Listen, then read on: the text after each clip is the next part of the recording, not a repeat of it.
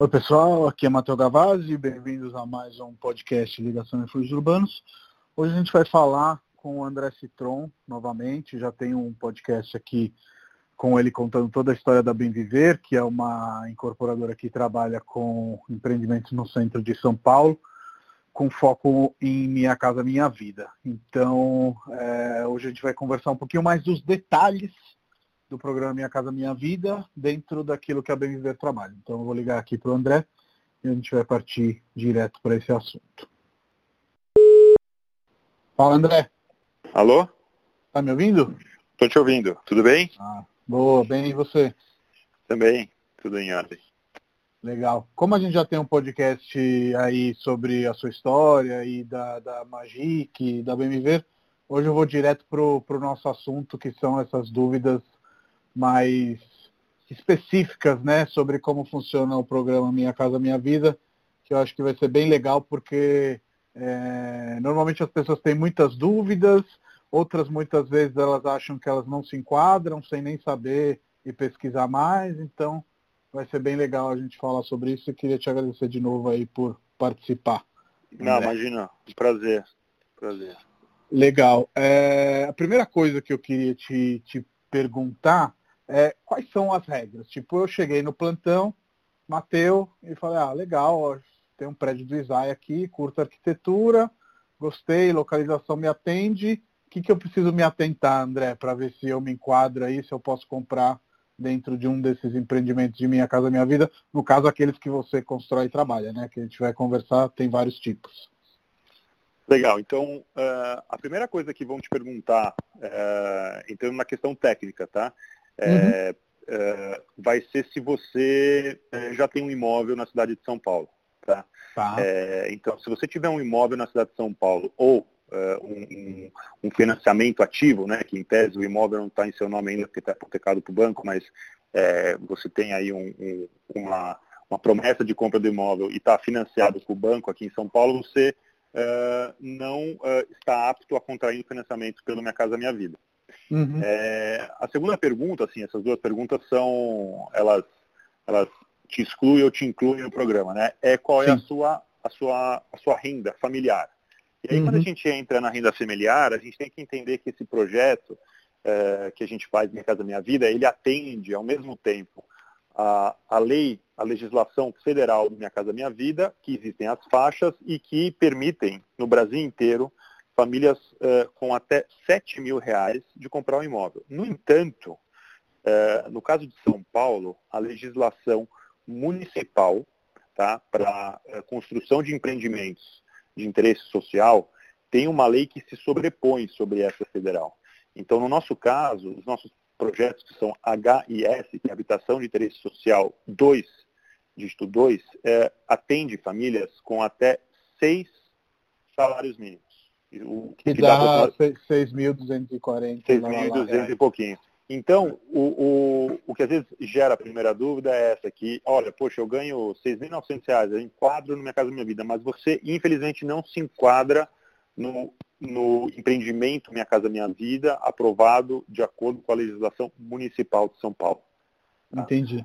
É, é, é, a gente é a primeira vez que trabalha aí com, com, em parceria com o setor de vocês é, nesse lançamento do ISAI e a gente está começando a entender aí as regrinhas e realmente é um processo bem é, criterioso, né, digamos assim, é, e, e, são feitas todas essas avaliações, mas só para quem ah, ouviu até agora, acho legal repetir, então, não ter um imóvel no próprio nome, isso na municipalidade de São Paulo, não ter um imóvel financiado, e aí você me corrija se eu estiver errado, mas não é só em São Paulo, é no Brasil todo. Você não pode ter nenhum outro financiamento imobiliário no seu nome e você tem que se enquadrar na renda daquele empreendimento específico. É perfeito, é isso aí. E, e a renda é familiar, é renda familiar. Se você é então, casado, se eu for casado, vai... ela não pode superar conjuntamente perfeito. aquele valor. Perfeito, é isso aí. Bacana. E uma das coisas que a gente se deparou, né, nesse primeiro empreendimento que a gente está trabalhando junto, é que existe ali é, o trabalhador como que ele comprova a renda, não é todo mundo que tem olerite, tem MEI. Então, queria te perguntar um pouco é, como que é essa questão de, de, de, de comprovação de renda e como que é feito o, o trabalho, no caso. Então vamos lá. É, a primeira opção que a gente é, conversou aqui é no caso do trabalhador CLT. Então, uhum. uh, quem é, tem emprego formal uh, vai ter que apresentar lá os três últimos olerites comprovando que se enquadra uh, dentro dessa faixa de renda, que no nosso caso são, é renda familiar de seis salários mínimos. Uh, o trabalhador uh, autônomo, informal, ele também pode se enquadrar no Minha Casa Minha Vida. Uh, ele vai ter que apresentar um imposto de renda, comprovando, além da, da, de ter feito imposto de renda, né, comprovando renda do ano dele, né, e conjunto seis, os seis últimos extratos bancários, porque, na verdade, somente o imposto de renda não seria suficiente para a análise da Caixa Econômica para entender se uh, ele está se enquadrando, uh, vamos dizer assim, mensalmente na renda. Né? Então, uhum. os seis últimos extratos são utilizados para uh, eh, mostrar que, na média, né, aquele autônomo... Imposto está tá, tá batendo com o que a tá pessoa batendo. realmente recebe. E o, e o ME, o microempresário, também. Da mesma forma que o autônomo informal, ele apresenta o imposto de renda, os seis extratos, né, os seis últimos extratos bancários e, obviamente, os documentos da empresa para também fazer a checagem de que está tudo em ordem. Legal, bacana. E, André, acho que uma coisa que as pessoas sempre se perguntam, e eu também, iniciando a trabalhar com o empreendimento, acabei entendendo aos poucos, é a questão dos subsídios e do financiamento que também é subsidiado. Você quer falar um pouco disso, por favor? Sim, o, o programa Minha Casa Minha Vida, pela lei federal mais uma vez, ele, ele, ele dá este benefício de famílias com baixa renda terem direito a um subsídio. O subsídio nada mais é do que um, um, um cheque, é, uma ajuda, um, um cheque do governo para, vamos dizer assim, compor o preço do imóvel. Né? E a, uhum. a, a tese é, do governo é muito simples. Quanto menos você ganha, maior é o seu subsídio. Por isso que a gente diz que o, o, aquele interessado, a família, ela pode ter até 29 mil reais de subsídio aqui na cidade de São Paulo, dentro do empreendimento nosso aqui, que é o Faixa 2. Uh, ah, então, por exemplo, vou dar um exemplo prático. Uh, o, o, cliente que ganha 6 mil reais, 5 mil reais, não tem direito a subsídio. A gente entende que o subsídio, uh, ele começa a entrar na, na, na conta, né, da avaliação lá da, lá da Caixa, para pessoas que ganham abaixo de 4 mil reais. Então, por ah. exemplo, 3.950, ele vai ter provavelmente 1.700, 1.800 de subsídio. O cara ganha 3 mil reais, vai aumentar um pouquinho mais, pode chegar a 4, 5 mil reais de subsídio, e assim uh, de por forma diante. crescente, e assim por diante. O, o, o, os juros também, da mesma forma que existe aí uma, uma regrinha de faixa de renda versus subsídio, uh, os juros ele vai caindo conforme a renda também. Então a gente parte de, não me engano agora o número exato, mas hoje deve estar partindo aí de juros a partir de, eu não sei se é 5, 5.2 uh, para as faixas de renda, e que está sendo revisto agora, né? Uh, e ele vai aumentando ao passo que uh, você chega até os seis salários, né? Ou no caso, se não fosse interesse social aqui em São Paulo, até os 7 mil reais de renda. Então, uhum. eles são, são, duas variáveis que elas são super importantes na composição né, do preço do imóvel para aquele cliente, e ela tem essa, essa regrinha de, de, de subsídio e taxa de juros conforme a sua renda. Sim. E uma coisa que o, o Rafael, um dos meus sócios, pergunta aqui para você é a questão, né, que a gente sabe que os empreendimentos Minha Casa Minha Vida, para quem está ouvindo, vamos explicar, eles têm um limite de valores, né?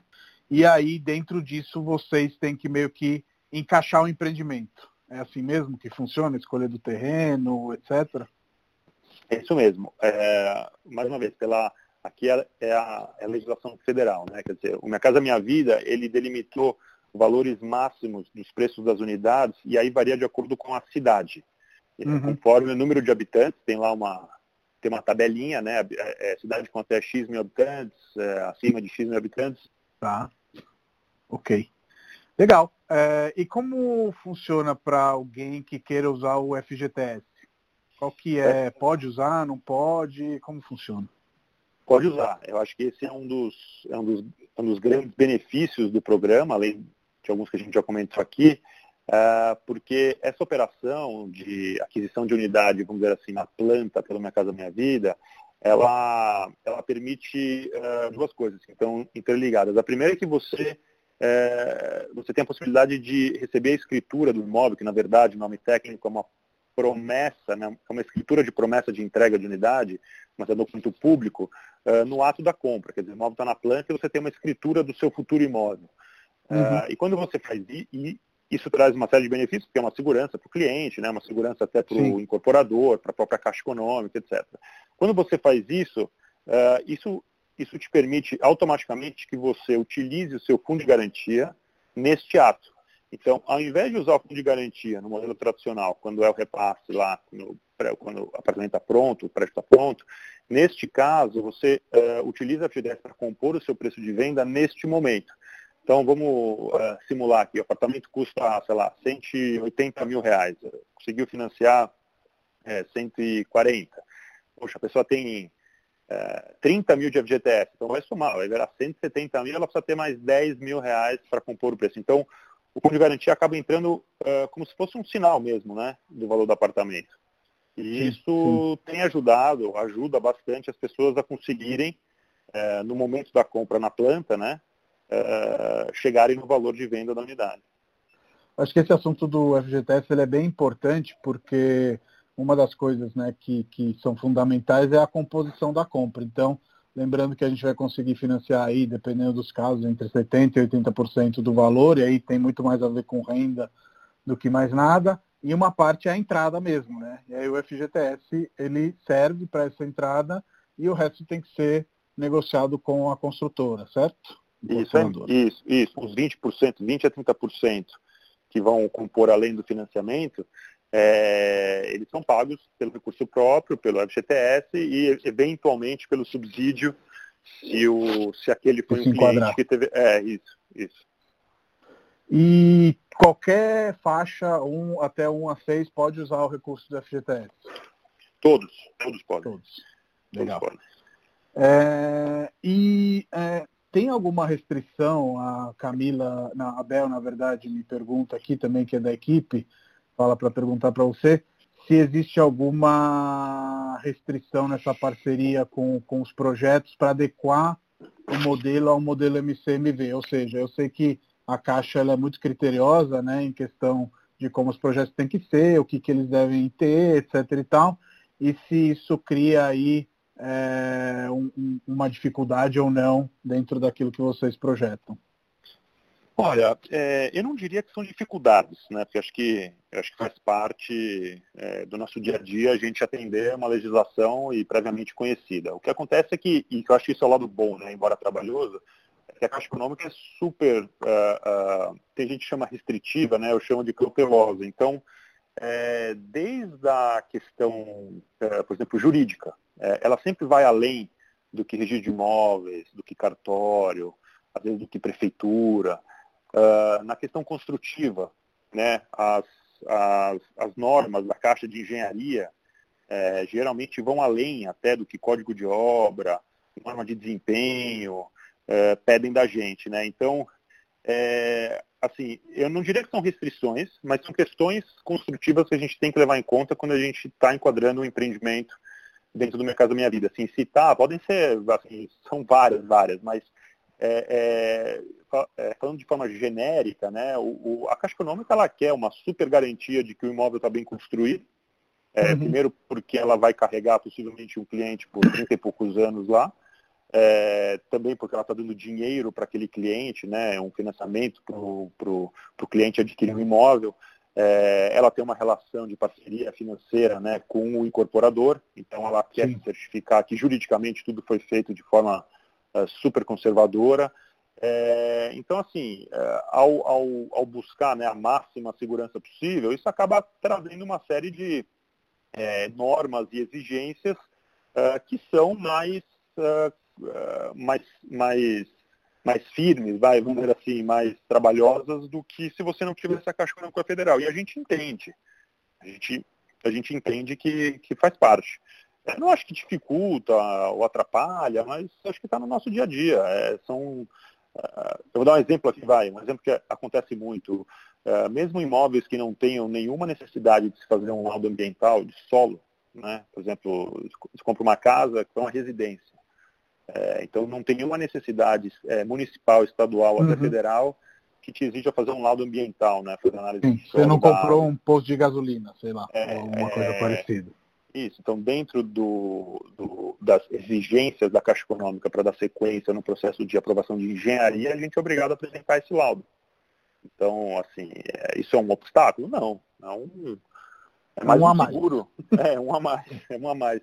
Mas é, agora, se a gente entrar na discussão, quais são, quais dessas exigências eventualmente podem é, dificultar a realização de um projeto que, na nossa opinião, seja melhor, aí é uma discussão filosófica assim longa, né? Que aí são discussões que, que, que, que acho que no momento certo, na, sei lá, na época certa, vale a pena a gente discutir com a Caixa Econômica, já tentamos, sugerindo algumas coisas, mas acho que nada é que inviabiliza o prédio. Mas tem alguma coisa que a Caixa fale, ah, você tem que entregar as unidades, por exemplo, com louças e metais e pia, sei lá, estou chutando ah, aqui. Sim, eu vou dar um exemplo. Tem uma exigência que você tem que entregar uma persiana com, de rolon, né? aquela que embutida. Uhum. É, e com algumas especificidades, né? Pô, há cinco anos atrás tinha um fornecedor só homologado pela Caixa, então isso começa a dificultar. É, é, poxa, é, é muito bacana você entregar a persiana de rolon tal. Ela é muito mais cara e, na minha opinião, aliás, na nossa opinião, não é um item é, que é o item top de preocupação do morador, ela ser de rolon ou não. E isso, e isso encarece o produto. Então, de alguma forma, ou eu pago por isso, ou o cliente está pagando por isso. Então, aqui dei um exemplo que e ela exige, né, ela exige no dormitório e não, e não exige na sala. É, então, não, não, então, assim, a minha opinião pessoal e do time pessoalmente, é, lá, não faz muito sentido, mas a gente, a gente entende, né, foi exigido, a gente vai cumprir. É, eu acho que, o, eu não sei se isso mudou, mas eu lembro no passado que o faixa 1, ele te exigia um memorial descritivo, né, memorial de acabamentos da unidade, é, muito mais completo do que as outras faixas. E, na verdade, é uma faca de dois gumes, porque, de um lado, eu entendo a Caixa Econômica que ela quer que o cliente é, receba o apartamento praticamente pronto, porque, eventualmente, ele não vai ter condições de decorar ele, né? Uhum. Só que, por outro lado, é, é, difícil você fechar a conta, né? É difícil Sim. você entregar um apartamento todo azulejado, com porcelanato né, no piso e tal, isso vai te dificultar um pouco você viabilizar a conta. Talvez esse seja um dos um dos inúmeros motivos que o faixa 1 se tornou inviável. Não estou dizendo que é esse o motivo, né? Mas acho que é uhum. junto. Sim, sim. E, André, eu sei que você tem uma proximidade muito grande aí com, com, com os compradores, né? Que desde o primeiro empreendimento você tentou juntar eles, grupos de WhatsApp, reuniões para apresentar o empreendimento durante a construção também. E eu tenho uma imobiliária, trabalho como corretor e eu sei quanto é especial é, ajudar alguém a realizar esse sonho. E aí queria te perguntar se tem, na verdade a Juliana que pergunta, se tem algumas experiências mais marcantes, ou que você lembre com carinho especial, assim, nessa questão de ajudar alguém a comprar o primeiro imóvel. Olha, assim, desde que eu estou no mercado já há bastante tempo, 18 anos no mercado, quase 20 anos, assim, eu pessoalmente sempre gostei de me envolver com com o cliente desde o momento que a gente conheceu ele, que é lá no ato da compra, até depois tem o prazo de obra, até a entrega, né? Isso é uma coisa que eu gosto e, e que eu sempre fiz. O, nesse caso dos projetos Minha Casa Minha Vida, que a gente vem fazendo aí desde 2008, mas no centro de São Paulo aqui em 2016, é, eu percebi que é, o, o, o, perfil do cliente também é um perfil de cliente que gosta de se envolver ou ser envolvido nessa experiência. É, não só com, eventualmente, alguém da incorporadora, eu, alguma, alguma pessoa do time, mas ele acaba envolvendo também o corretor, aquele que fez lá talvez um primeiro contato com ele, coordenador do plantão, a dona da, o dono da empresa de vendas, o correspondente da caixa, porque é, comprar pelo Casa Minha Vida, ele, além de ser né, o bacana ter o primeiro imóvel, então tem essa questão da, da, da, emocional de ser o primeiro imóvel, o sonho, às vezes não saber que era possível comprar e comprou, são jovens na maioria dos casos aqui no centro, é, mas é uma experiência que a própria logística de compra faz com que a gente sempre esteja perto, né? Então, porque é muita documentação, porque vai e volta, a pessoa acaba é, não só mostrando, mas contando a vida dela inteira para se enquadrar, tem, tem entrevista, a gente entrevista, a Caixa Econômica também entrevista, acaba criando uma relação quase que de amizade, né? É, uhum. O que a gente faz, o que a gente gosta de fazer é que esse relacionamento que se iniciou lá quando a pessoa chegou no stand, ela continue durante o período de obras, então por isso a gente faz essa série de ações para se aproximar e eles se aproximarem entre si, e culminando aí na entrega do empreendimento, e depois a gente tenta, é, de toda forma, continuar próximos. Então, assim, é, experiências pontuais tem as mais bacanas como sempre tiveram, né? O que a gente vê mais nesse caso aqui é que a, a grande maioria é jovem, né? Então a gente vê uma, uma, uma, uma felicidade assim, uh, diferente daquela que a família entrando na casa, né? Mas o jovem, assim, super energético e animado e, meu, já conseguindo perceber que a vida dele vai mudar completamente por estar aqui no centro, né? Que ele já está buscando estar próximo do trabalho, tem mais é, local para se divertir, para fazer esporte. Então o cara entra assim, parece que ele chega né, na vistoria, ele já já meio que está trazendo a mala dele para já pôr lá o chinelo, a toalha, a camiseta e falar, porra, já estou morando amanhã. Né? É, então, é isso que a gente percebe um pouco desse público mais jovem do centro, mais é, ligado, antenado, acelerado, que é um perfil diferente do, do, do público Minha Casa Minha Vida, como que eu vou chamar, mais tradicional, por exemplo, da Zona Leste, que a gente já trabalhou bastante, que é mais família, que é mais calmo, né, que é mais é mais lento até nas decisões e, uhum. e, né, e resposta até às, às diversas etapas que tem. É, mas putz, a gente já viu de tudo, de tudo. É muito legal, é muito bacana. O, o eu acho que as, os exemplos de jovens, mas muito jovens, 22, 23 anos, que trazem os pais é muito bacana, né? Porque você meio que você vê quase que uma lógica de aquisição de imóvel meio invertida, né? Quer dizer, o filho comprando e mostrando para o pai o imóvel, né? A gente tem um pouco aquela aquela crença né, que o pai da família, a mãe da família compraram o imóvel para a família, aqui é o inverso, né? Então uhum. você vê uma relação de orgulho mútuo, né? De quem comprou e quem e, e, o outro que criou, né? e, e, às vezes deve ter acontecido muito isso com você, os pais ajudando também, né? Especialmente na entrada, enfim. Tem, é... tem, tem, tem. Assim, o pai é super decisivo. É, se de um lado a gente vê pessoas super independentes, né, porque estão comprando imóvel, vão morar sozinho, alguns deles estavam morando com os pais tal, a gente vê nessa hora realmente a figura dos pais, às vezes não só ajudando no sinal, alguma coisa simbólica, mas eu acho que ajudando na tomada de decisão, porque é uma, sim, sim. É uma tomada de decisão super importante para sim e para não. Né? Da mesma forma que a gente viu muitos pais incentivando, a gente vê muitos pais desincentivando também, cada um pelo seu motivo, né? Claro, é, claro.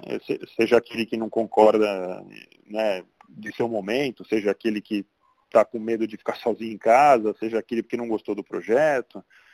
Sim.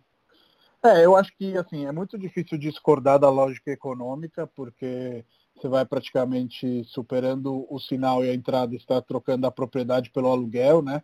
Já que um aluguel nessas regiões está quase sempre muito parecido ou até superior àquilo que vai ficar a prestação, né?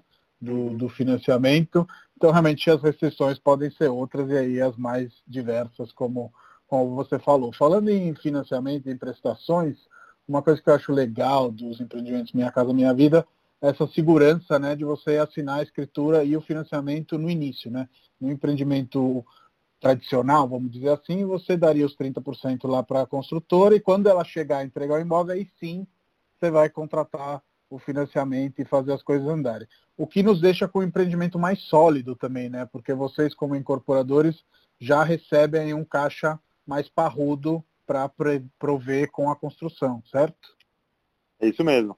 O, e, e o, o, motivo disso, acho que esse é um dos, é um dos pontos super positivos uh, do programa e principalmente aqui da Elogio à Caixa Econômica, é que a Caixa, ao permitir isso, né, é, ela possibilita uma série de, de travas de segurança para o projeto como um todo. Então, para o cliente é bom porque ele sai com a escritura, para o incorporador é bom porque sai com uma venda realizada, é, e para a Caixa é bom porque ela tem a escritura do imóvel está hipotecado para ela mesma. Né? E aí a gente volta lá à primeira pergunta, é por este motivo que a Caixa Econômica faz uma diligência, por exemplo, jurídica e financeira do empreendimento do cliente tão rigorosa. Uhum. É, porque ela está assumindo neste modelo que ela assume o risco uma corresponsabilidade, né, a, no momento no momento zero, né? Está assumindo no momento zero aqui, que é no que é no lançamento. Em tese, nem conhece o cliente ainda. Como que ela faz para conhecer o cliente? Faz essa série de exigências e análises para saber que o cliente ele é saudável. É, feito isso, você sai com uma venda, né, sai com um empreendimento muito bem estruturado uh, juridicamente, né? Então, eu acho que é um ganha-ganha para todo mundo aí. Sim, com certeza. Sim, sim. Bom, André, não sei se tem alguma coisa que você também tem aí uh, de, de, dúvidas frequentes, mas acho que a gente matou aí a maioria, então, se não tiver, queria te agradecer por mais um papo eu acho que vai esclarecer muitas ideias sobre LCMV. É um, não, é um super prazer. É, agradecer vocês de, de te dar essa oportunidade da gente conversar e contar um pouquinho. É, não é uma não é um modelo de compra é, tradicional, ele é um modelo intuitivo. É, não é, não é. Estamos aí no desafio de torná-lo cada vez mais digital também. Boas notícias aí né, de cartório de imóveis já entrando nessa onda, se Deus quiser, a Caixa Econômica. É, também dizer que é, a, a, gente vê muitas pessoas que vêm no stand e às vezes é, as informações pode ser que foram passadas de uma forma menos clara ou entendidas de uma forma diferente e às vezes acaba passando a impressão de que, poxa, a Magic ou né, os nossos projetos Bem Viver, a gente seleciona para quem a gente vende e na verdade não é assim, né? A gente adoraria poder vender para todo mundo nessas condições, mas são questões que não estão na nossa escolha. Né? Na verdade, uhum. a gente só pode vender para algumas pessoas que estariam pré-analisadas e aprovadas pela Caixa. É uma pena, mas por outro lado traz todos esses benefícios de segurança aí que a gente, que a gente conversou. Então, é um modelo de negócios, né? Não tem muito é, o que fazer nesse é, sentido. Aí eu acho que a melhor estratégia, mas você indique diferentemente se assim for, é colar no plantão, quando isso for possível, né? E saber se você se enquadra, não se enquadra, sentar Isso. com alguém que possa possa e sempre lembrar, né, a, a, a, o crédito, a análise não é uma análise da Magic, é uma análise da Caixa Econômica, 100% Sim. da Caixa Econômica. As taxas são definidas pela Caixa, a aprovação é definida pela Caixa. Às vezes tem um cliente que está super interessado, ele vai deixar toda a documentação, ele fala, poxa, a Magic não me aprovou, né? Não é a Magic. É, Para a gente, quanto mais cliente, melhor. E, não preciso nem explicar, mas é, a gente depende de um, de um banco, é, que é a Caixa Econômica, e quem, quem, quem resolve essas questões de enquadramento, de taxas e valor de financiamento é a Caixa Econômica. Acho que essa última deixa me deixa a possibilidade de falar também que não é possível financiar com nenhum outro banco, né? Não é que se você chegar lá e falar, putz, eu não passei na caixa, mas não, não dá. me aprovou. Não, não, dá. não dá. O Banco do Brasil, ele até faz projetos Minha Casa Minha Vida, mas teria que ser um empreendimento, porque quando a gente aprova o empreendimento para Minha Casa Minha Vida, a gente aprova o empreendimento também inteiro na Caixa Econômica. Então uhum. você não poderia, isso na planta, né? Na planta. Eu tenho empreendimento com a Caixa, quem vai financiar é a Caixa. Ah, terminei o prédio, as unidades estão todas lá, sei lá, sobrou duas unidades minhas, né, lá para a incorporadora. É, chegou o cliente, tem lá um financiamento de qualquer outro banco, é, nas unidades livres qualquer banco, nas unidades Minha Casa Minha Vida vai ter que ser o, a Caixa ou o Banco do Brasil. Um, terminando, me lembrei de uma lenda, que não sei se é uma lenda, mas antes de trabalhar com você já tinha ouvido falar disso, que se a incorporadora falisse, a Caixa termina o empreendimento. Verdade ou mentira?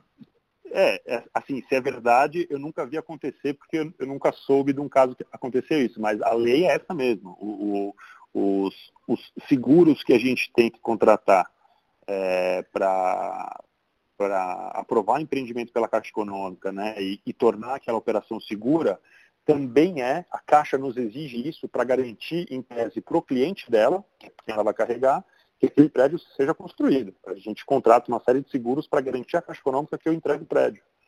É, para falar a verdade, deve ter acontecido muito isso na época do, do sei lá, de crise ou faixa 1, sei lá o que, como que, é, como que a Caixa é, resolveu. resolveu.